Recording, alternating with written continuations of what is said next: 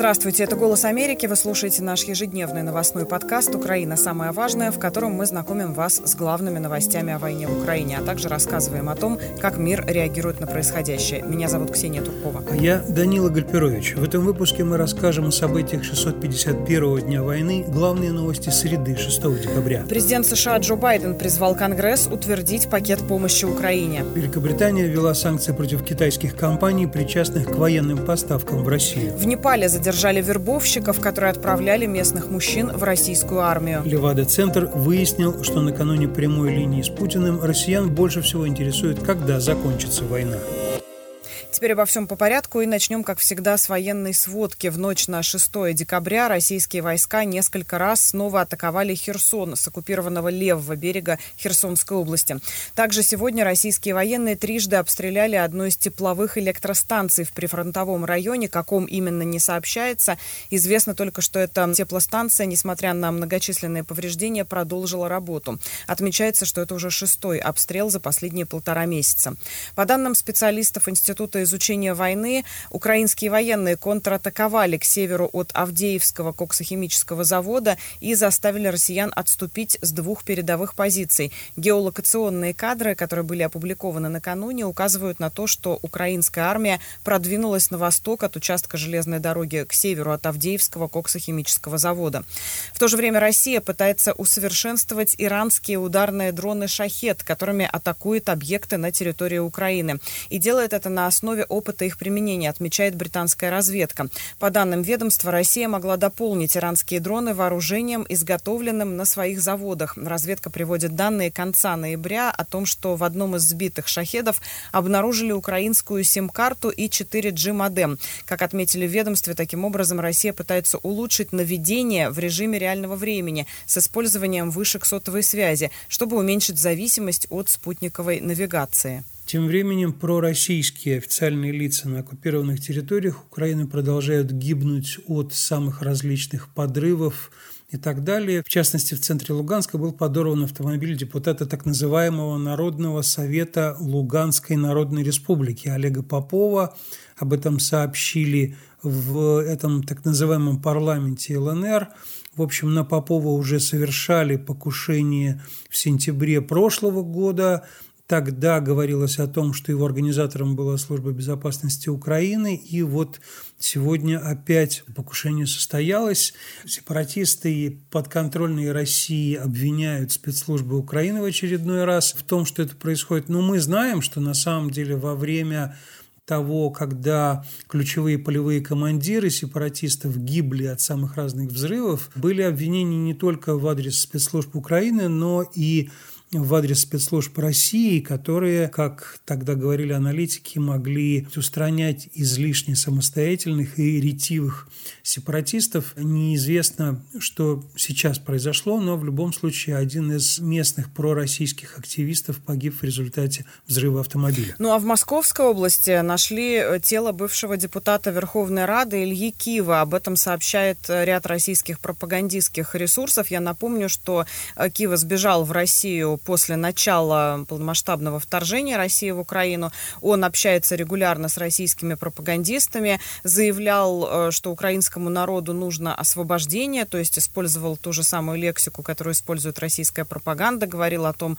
что украинцы, белорусы, русские – это один народ э, и так далее. Телеканал РЕН-ТВ первым сообщил о гибели Киева, сославшись на неназванного собеседника. РИА Новости, в свою очередь, со ссылкой на экстренные службы, позже сообщила, что тело Киева найдено найдено в подмосковной деревне Супонево Одинцовского района. При этом обстоятельства и причины смерти Киева не уточняются. Я напомню, что в ноябре украинский суд приговорил Киеву к 14 годам заключения с конфискацией имущества по нескольким статьям Уголовного кодекса. И среди них были государственная измена и публичные призывы к насильственному изменению свержению конституционного строя. В свою очередь, э, источники издания «Украинская правда» в силовых структурах сообщают, что за ликвидацией бывшего народного депутата Ильи Кивы стоит служба безопасности Украины. Сообщается, что Кива был убит из стрелкового оружия. Но есть и официальное подтверждение от Главного управления разведки Минобороны Украины. Представитель этого ведомства Андрей Юсов э, заявил о том, что Кива действительно убит. Такая судьба, как он сказал, постигнет других предателей Украины, а также приспешников путинского режима. Конец цитаты. Ну, надо сказать, что правосудие не всегда ходит такими тайными тропами в отношении тех, кто помогал развязывать агрессию против Украины и совершал эту агрессию. В США только что предъявлено обвинение четырем военнослужащим России в военных преступлениях против американского гражданина на территории Украины. Согласно обвинительному заключению, в ходе вторжения России в Украину обвиняемые допрашивали, избивали и пытали гражданина США. Понятно, что это серьезный очень прецедент, потому что, по словам Минюста США, это происходит впервые. И обвинительное заключение включает в себя как раз э, все то, о чем я уже сказал, пытки, бесчеловечное обращение, сговор с целью совершения военных преступлений. И в заявлении генерального прокурора США Америка Гарланда сказано, поэтому Минюст впервые в истории США предъявил обвинение по закону о военных преступлениях четырем связанным с Россией военнослужащим. Называются имена двоих из тех, кому предъявлено обвинение. Один из них Сурен Макротычан и другой Дмитрий Будник – еще в документах Минюста двое других обвиняемых просто под именами Валерий и Назар. Ну, а имя гражданина США не указывается, но понятно, что доказательства собраны, и прокурор Джессика Абер от Восточного округа Вирджинии, где, собственно, было вынесено обвинительное заключение, сказала, что эти обвинения свидетельствуют о том, что предполагаемые действия подсудимых являются не только грубым нарушением Женевской конвенции о защите гражданского населения во время войны, но и нарушением американского законодательства. Россия не только пытает иностранных граждан на оккупированных территориях Украины, но и пытается заслать иностранцев на войну в Украину, и об этом мы уже рассказывали, а сегодня стали известны другие факты, об этом рассказала русская служба BBC, Рассказывает она о том, как тех мигрантов, беженцев, которые попытались проникнуть из России в Финляндию и когда заблокирована была граница, не смогли это сделать, теперь отправляют на войну. Вот, например, гражданин Сомали, пытавшийся и не сумевший попасть в Финляндию со стороны России, рассказал BBC, что его и еще нескольких иностранцев задержали из-за просроченных виз и попытались завербовать в российскую армию под угрозой выдворения. И свидетельства вербовки этих людей есть у правозащитников. Также человек, который говорил с BBC, его называют именем Авад. Он прилетел в Россию в конце июля этого года и сначала пытался пересечь границу с Польшей в Белоруссии. Ему не удалось это. Потом он поехал в Петербург, чтобы попробовать добраться до Финляндии. И, в общем, понятно, что эти люди находятся на российской территории в абсолютно бесправном положении. Воспользовавшись этим, российские власти пытались их запугивать, но спустя неделю сообщили, что контракты будут расторгнуты и их вернут в центре временного содержания, а за этим последует выдворение из России. В общем, понятно, что как мы уже говорили во многих подкастах, Россия буквально наскребает э, любые человеческие ресурсы на эту войну, в том числе и пользуясь бесправным положением людей, которые сами бежали от каких-либо конфликтов в своих странах. Как мы рассказывали накануне, Россия наскребает эти ресурсы и в Непале, и рассказывали о том, как там вербуют местных мужчин в российскую армию, чтобы они ехали воевать против Украины. Сегодня эта новость получила продолжение. В Непале полиция задержала десятерых молодых мужчин, которые отправляли молодых людей в Россию для вербовки в российскую армию. Об этом сообщает агентство Рейтер, а также BBC. По данным полиции округа Катманду, задержанные собирали с мужчин до 9 тысяч долларов примерно и отправляли в Россию по туристическим визам через Объединенные Арабские Эмираты. После этого их вербовали в российскую армию. Речь идет о контрабанде людей, организованной преступности, заявил глава местной полиции. Непальские солдаты Гуркхи служат в британской индийской армии, армиях в соответствии с соглашением между тремя странами. С Россией у Непала никаких договоренностей нет. А при этом Непал обратился к российским властям с призывом не вербовать граждан этой страны в российскую армию. Сделано это было после того, как стало известно о гибели шести непальцев. Вот ты упомянул Объединенные Арабские Эмираты, через которые, собственно, и вербовали, и которые были перевалочным пунктом. Именно в эту страну приехал сегодня Владимир Путин. Его там встречали помпезно, правда, не так помпезно, как в 2019 году, но были и верблюды, и трехцветный российский флаг, который сделали самолеты в небе. Ну а он, разговаривая в свою очередь с президентом Объединенных Арабских Эмиратов Мухаммедом бен Заидом Аль-Нахаяном, сказал, что он готов обсудить с ним украинский кризис – то есть вот теперь Кремль использует это словосочетание с удовольствием, точно так же, как его использует Китай, точно так же, как используют его страны, которые как бы не поддерживают Россию в этом конфликте, но и не выступают против России. И этот термин уже достаточно серьезно укрепился даже в некоторых западных аналитических материалах по теме нападения России на Украину. В общем, понятно, что говорит Путин всякие слова благодарности Объединенным Арабским Эмиратам. Он потом поедет в Саудовскую Аравию, как я уже рассказывал вчера. И его довольно редкие визиты в страны, которые не собираются его арестовывать и так далее, они вполне возможны, что показывает этот вояж. В то же время президент Украины Владимир Зеленский продолжает налаживать прямые связи со странами, которые помогают Украине отражать эту агрессию, но не всегда все идет гладко. В частности, выступление Зеленского по видеосвязи перед американскими сенаторами было отменено вчера – об этом сообщил глава демократического большинства в Сенате Чак Шумер. Он сказал, что-то произошло в последнюю минуту, и Зеленский не смог к нам присоединиться. Но это выступление, конечно, было бы важным, потому что в Сенате рассматривается сейчас законопроект как раз сегодня по вопросу о выделении нового пакета военной помощи Украине на 60 миллиардов долларов. Ну и, в общем, в США идет очень такая горячая дискуссия о том, как же все-таки продолжать помогать Украине. А, кстати, по поводу отмены выступления Зеленского высказался министр обороны Украины Рустем Умеров в эфире Fox News. Он сказал, это война, ситуация меняется, но я думаю, Зеленский благодарен и сделает это, когда будет возможно в следующий раз. То есть очень такой а, был обтекаемый комментарий. В то же время государственный секретарь США Энтони Блинкен в очередной раз подчеркнул, насколько важно сейчас продолжать поддерживать Украину, чтобы, как он сказал, Россия потерпела поражение в своей агрессии. Об этом Блинкин заявил на мероприятии, организованном Вашингтонской некоммерческой организацией «Коалиция глобального лидерства США». Мы должны сделать все, чтобы Украина продолжала добиваться успеха, и мы должны сделать все, чтобы Россия продолжала терпеть поражение, сказал Блинкин. Если мы этого не сделаем, Путину будет позволено действовать безнаказанно, что откроет ящик Пандоры агрессии по всему миру. Конец цитаты. Ну а президент США Джо Байден ранее назвал абсолютно абсолютной ошибкой перспективу возможного отказа от помощи Украине. Он сказал, что это абсолютное безумие и противоречит интересам США. Ну а сегодня Джо Байден обратился к Конгрессу с просьбой принять его запрос на финансирование национальной безопасности, включая чрезвычайную помощь Украине.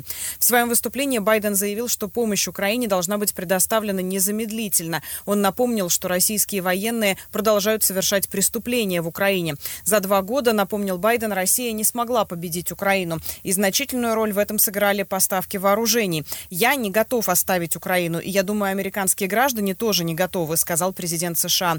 Путин не остановится на Украине, он пойдет дальше, добавил Байден. Союзники Соединенных Штатов также помогают Украине защищаться и принимают новые санкции, чтобы остановить или ограничить российскую агрессию против этой страны. Великобритания сегодня ввела санкции против компаний, причастных к военным поставкам в Россию, но и в этот санкционный список внесены структуры, которые действуют в Китае, Турции, Сербии и Узбекистане. Также было объявлено о введении санкций против 46 лиц и групп из разных стран, которые участвуют в цепочках военных поставок России и которые являются пособниками российского вторжения в Украину. Это довольно серьезный шаг, учитывая то, что Великобритания продолжает поддерживать технологические связи с Китаем и так далее.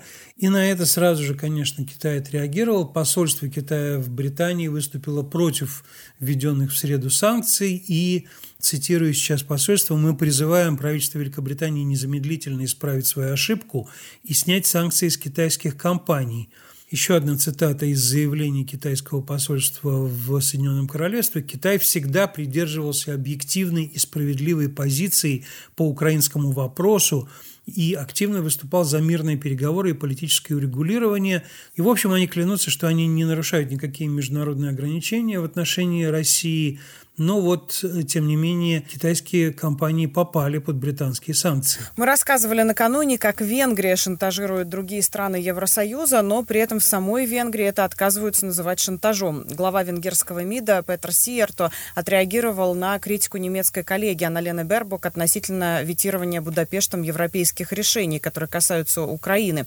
Сиерто заявил, что, по его мнению, Бербок совершенно неправильно понимает ситуацию и пояснил, позиция Венгрии относительно вступления вступления Украины в ЕС продуманно и обоснованно. В ней нет никакого шантажа или даже игры, подчеркнул он. По его словам, ни венгерский народ, ни венгерский парламент, ни венгерское правительство до сих пор не видят пользы для Европы от поспешного, как он сказал, начала переговоров с Украиной. И сказал, что Венгрия не изменит свою позицию под любым давлением. Ну и не зря Сиерто упомянул парламент, потому что в парламенте партия, которая поддерживает Виктора Орбана, то есть партия Фидес, представила резолюцию, которая призывает правительство не поддержать начало переговоров о вступлении Украины в ЕС. Это такая давняя практика, которая в России применялась что якобы это народные избранники, парламентарии обращаются к действующей исполнительной власти, чтобы те не принимали какие-то решения и Таким образом, как бы народная поддержка есть у курса Венгрии на блокирование присоединения Украины к Евросоюзу. В документе в этом вот в резолюции парламента говорится, что Украина не выполнила объективные условия для того, чтобы начать переговоры о вступлении, ну и так далее. В общем, очевидно, что Венгрия продолжает то самое, что она не называет шантажом, а все остальные ее коллеги именно так и зовут. По-прежнему непростой остается ситуация на польской границе, и это влияет на помощь Украине.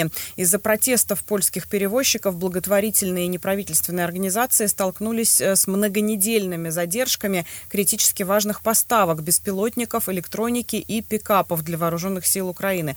Об этом сообщает агентство Рейтер со ссылкой на представителей этих фондов и предприятий, которые поддерживают вооруженные силы.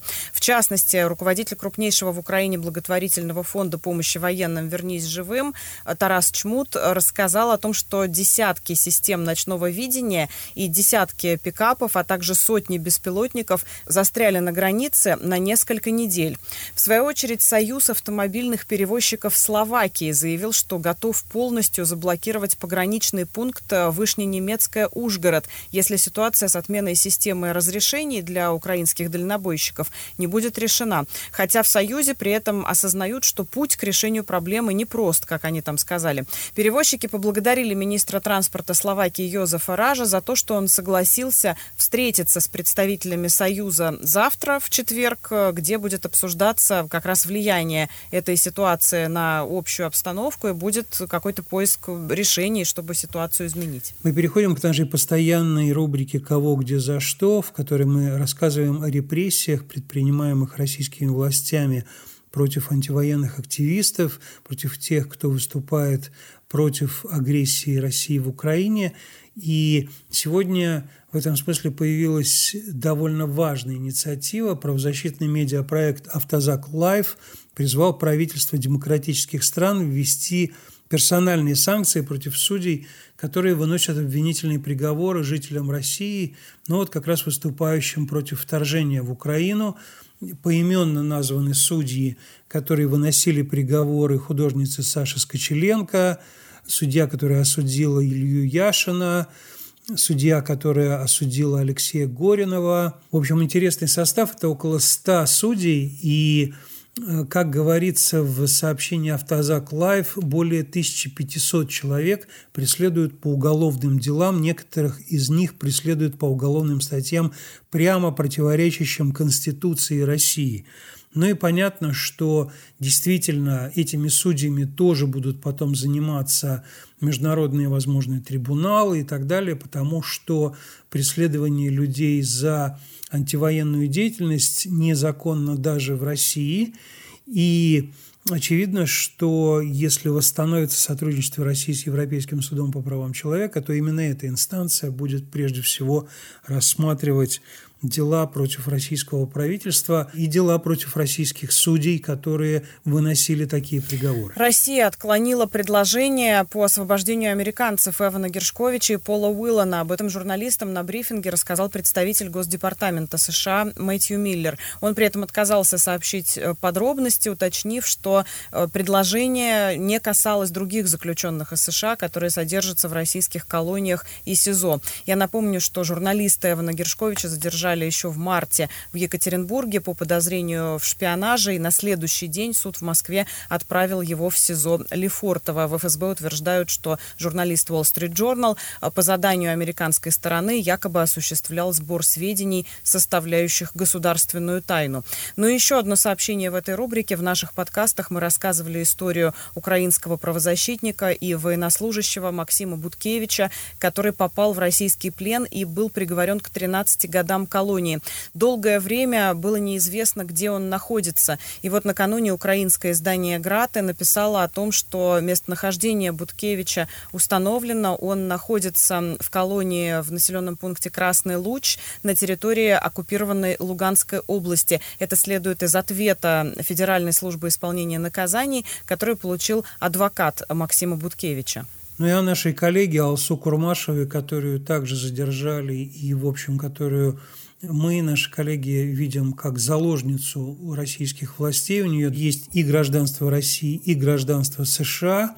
Накануне восемь членов Палаты представителей во главе с демократами Элеонор Холмс Нортон и Адамом Шифом написали в администрацию США письмо с призывом объявить Алсу неправомерно задержанной. Это такой специальный статус, который, если присваивается Госдепартаментом США человеку, то это предполагает, что США начинают официально добиваться его освобождения. Пока еще у Алсу этого статуса нет. Совсем недавно представитель Госдепартамента США сказал, что это ничего не означает, и этот вопрос может решаться уже в скором времени. В общем, Очевидно, что Конгресс США требует наделить Алсу Курмашеву этим статусом, и это позволит Вашингтону действительно официально бороться за освобождение нашей коллеги которого мы, конечно, очень хотим. Ну и последнее сообщение этого выпуска. Что интересует россиян накануне анонсированной прямой линии с президентом России Владимиром Путиным? Она, я напомню, пройдет 14 декабря. Социологи Левада-центра выяснили, что больше всего россиян интересует вопрос, когда и чем закончится война с Украиной.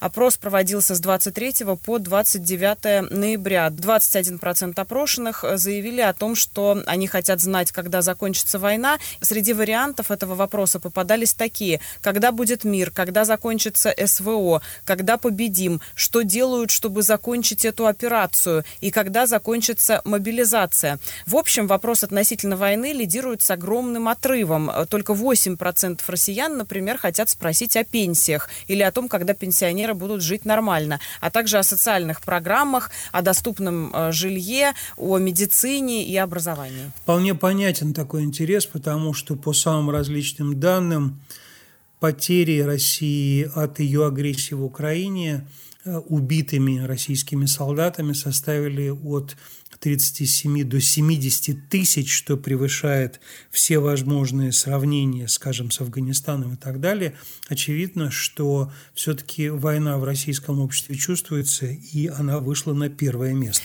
На этом заканчиваем наш очередной выпуск. Не забывайте подписываться на нас в Google и Apple подкастах. С вами были Ксения Туркова и Данила Гальперович. До встречи. Большое спасибо за внимание. Продолжим завтра.